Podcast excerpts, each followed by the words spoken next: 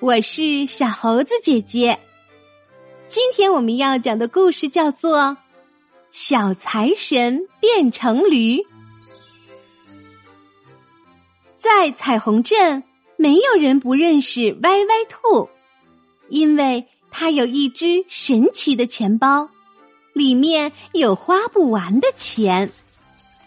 原来，歪歪兔的钱包里住着一位小财神。歪歪兔每次花完钱后，小财神都会赶紧把钱包填满金币、银币，这样钱包看起来总是鼓鼓的，像吃饱了的小肥猪。因此，歪歪兔出手总是很大方，看见什么都想买。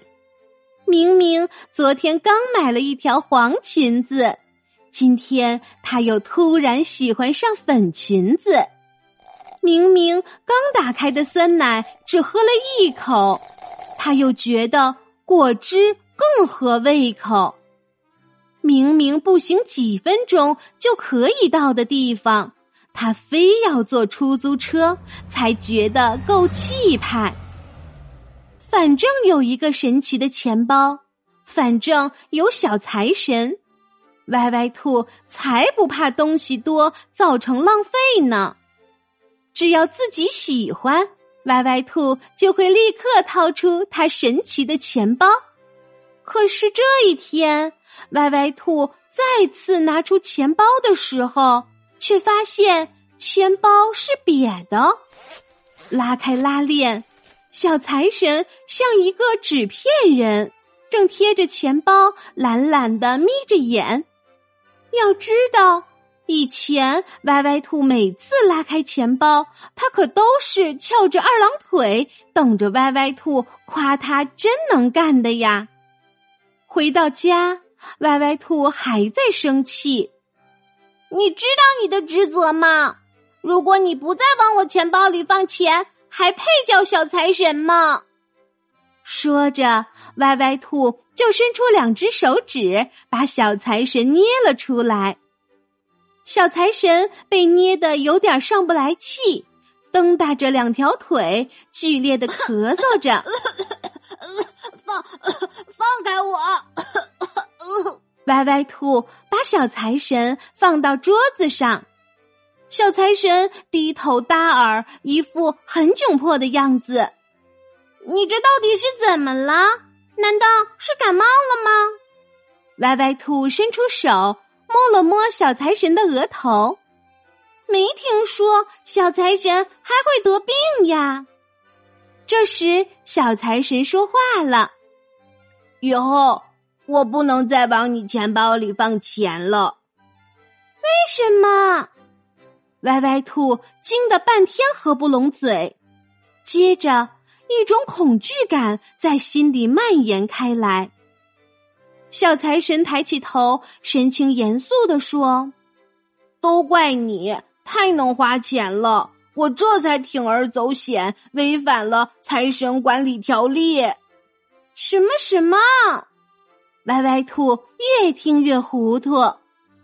要知道，财神也不能凭空生出钱，也需要付出劳动。而我作为一个小财神，要想得到钱，就得付出更多。我每天夜里都去老财神那里领活儿干，擦星星、摘露珠，清早回来还得给老财神刷干净他的皮靴，然后才能分到一点点生钱的能力。可是你钱花的太快了，为了满足你，我昨天。偷拿了老财神的钱，我受惩罚了，被取消了生前的资格。嗯嗯嗯，小财神哭了起来。嗯，取消生前的资格？歪歪兔有些不能理解，就是我被开除了。成了，成了失业的财神。小财神一脸沮丧。歪歪兔很难过。嗯，都怪我。那以后我们怎么办呢？还没等小财神回答，歪歪兔突然想到，用剩下的几枚硬币再买个钱包，换个财神，这样不就又有钱花了吗？他马上把想法告诉了小财神。嗯，你也可以不用再劳动了，就跟着我一起好吃好喝，天天玩吧。歪歪兔说：“不行，不行！”小财神使劲的摇头，都快把自己从桌子上摇下来了。钱包可以再买，但财神是换不掉的。而且，就算我没被开除，等你长大了，我也还是会离开你的。根据我们财神的管理条例，仅仅被开除还不够。小财神接着说：“我还要变成一种动物，和你一起生活，和你一起挣钱，才能重新做回财神。”啊，和我一起？想到自己要有一个新朋友了，歪歪兔忘了没钱花的事儿，又开心起来。哼。这倒不错呢，那你会变成什么？变成一只兔子行吗？我觉得你的耳朵很漂亮，我也想有这么漂亮的耳朵。小财神说：“歪歪兔白了一眼小财神，骄傲地说：‘我可不想有人长得和我一样，在这个镇子上，我是独一无二的兔子。’”小财神似乎没听见，嘟嘟哝哝，好像在念咒语，看样子已经开始在变了。等等，歪歪兔连忙喊道：“我看你变成驴子吧，驴子也有很漂亮的耳朵呀，在这个小镇上还没有一头驴呢。”哦，呃，这个主意也不错。小财神抬了抬眼皮。继续念着咒语，呼呼啊！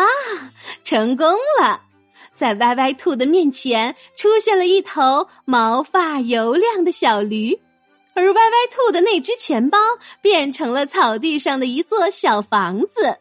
不用说，这就是以后小驴的家了。歪歪兔，小驴，看得出。小驴对自己的形象很满意，他在新房子边找到一个小池塘，得意的看着水里自己的影子。歪歪兔悄悄的跟了过来，站在他的身边。小驴稍稍蹲下身子，比一比谁的耳朵长，当然是小驴的耳朵长了。小驴顺手掐了一朵小野花，说。喏，这个送给你。可是，歪歪兔夺过小野花就扔到了风里。要是送我一支花钱买的玫瑰，我兴许会稀罕。唉，花钱买的玫瑰也好，路边的小野花也好，我的心意都是一样的呀。小驴说。看着小驴受伤的眼神，歪歪兔默默的把花捡了回来，戴在头上。花不用花钱可以有，可是没有钱，我们怎么养活自己呢？歪歪兔用期待的眼神看着小毛驴，小驴叫了几声，问道：“呼呼，你听我的嗓子怎么样？